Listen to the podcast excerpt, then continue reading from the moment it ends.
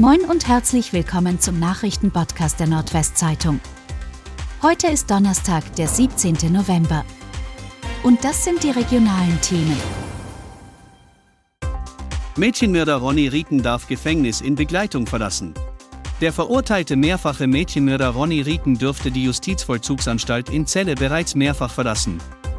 Allerdings beleitet. Das bestätigte jetzt die Staatsanwaltschaft Oldenburg auf Nachfrage unserer Redaktion.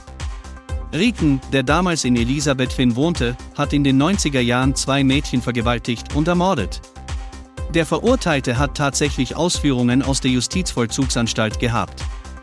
Die Ausgänge fanden mit angelegten Fußfesseln statt, so dass eine Fluchtgefahr nicht bestand, sagt Matthias Rennecke, Pressesprecher der Staatsanwaltschaft Oldenburg.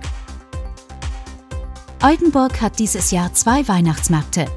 Vorweihnachtlicher wird es nicht. Die Stadt Oldenburg lockt in diesem Jahr sogar mit zwei Weihnachtsmärkten zu Glühwein und Punsch ein.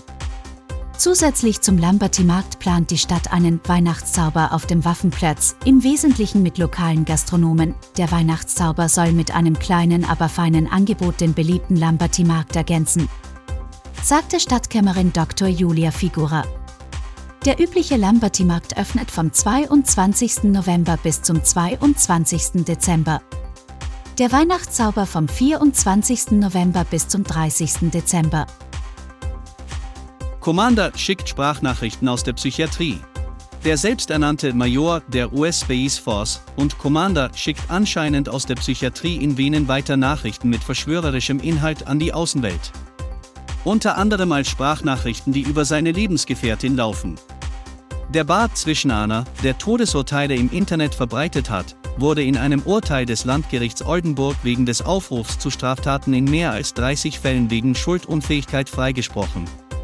Weil er wegen der von ihm verhängten Todesurteile aber als Gefahr für die Allgemeinheit galt, war die Unterbringung in einer Psychiatrie angeordnet worden. Das noch nicht rechtskräftige Urteil liegt derzeit beim Bundesgerichtshof. Polizei nimmt Einbrecher in Rastede fest, SEK durchsucht Gebäude. Die Polizei hat zwei Einbrecher in Rastede im Landkreis Ammerland festgenommen. Zeugen hatten den Einbruch in der Nacht auf Mittwoch in einem Bürogebäude bemerkt, sagte ein Polizeisprecher. Die Einsatzkräfte umstellten das Gebäude und nahmen die beiden Unbewaffneten fest. Da es zunächst unklar war, ob sich noch ein dritter Einbrecher in dem Haus befand, wurde das Spezialeinsatzkommando SEK angefordert. Die durchsuchten das Gebäude gründlich, fanden allerdings keine Spur eines weiteren Täters. Man gehe davon aus, dass die Einbrecher nur zu zweit arbeiteten, sagte der Polizeisprecher. Kirche schließt Jugendbildungsstätte Asel zum Jahresende.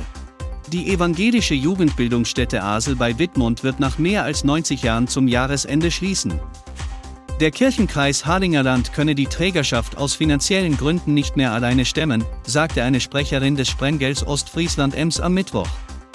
Der Kirchenvorstand in Asel stehe jedoch in Verhandlungen mit Interessenten, die das Areal weiter für die Bildungsarbeit nutzen wollten.